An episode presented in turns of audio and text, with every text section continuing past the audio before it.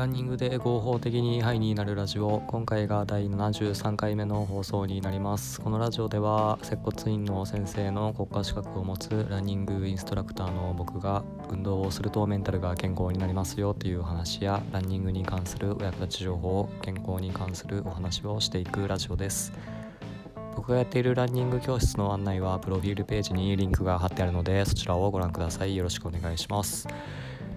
運動がどれぐらいメンタルにいいかっていうのは研究とか実験でいくつも証明されていてうつ病の患者さんに対しては薬と運動はどっちも同じぐらいうつの症状を改善させるっていうことが分かっています。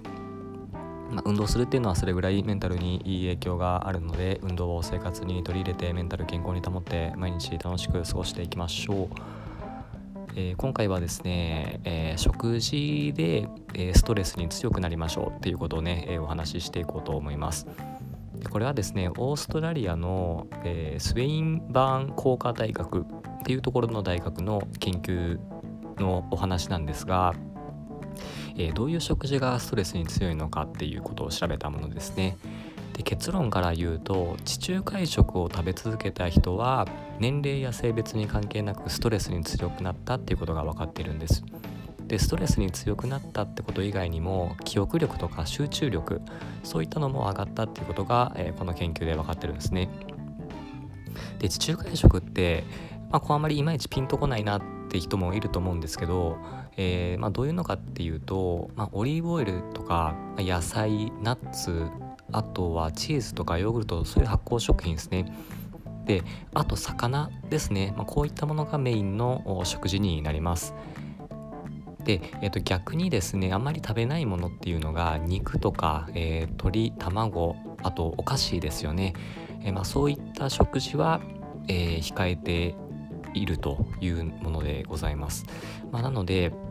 えさっき言ったようにオリーブオイルを使う食事だとかまあ、と野菜果物あとナッツ類、ね、豆とか、えー、まあ、そういうのとかですよね。であと発酵食品ですね。チーズヨーグルト。であと魚ですね。ちょっとこれらの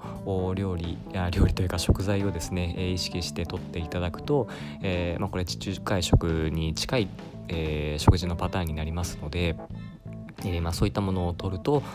ストレスに強くなるっていうことが、えー、さっきのね大学の研究で分かっているっていうことでございます。やっぱりこう食事っていうのはねあのすごいメンタルに影響するっていうのがねいろんなこう実験とか研究で分かってますからね、えー、食生活すごい大事ですよ。あの不摂生な食事はねやっぱりこうメンタル悪くしますからね、えー、ぜひちょっとそういったところをね気をつけていただくとあメンタルねいい状態に保てますので、えーえー、ぜひですね、えー、地中海食っていうのを意識してみると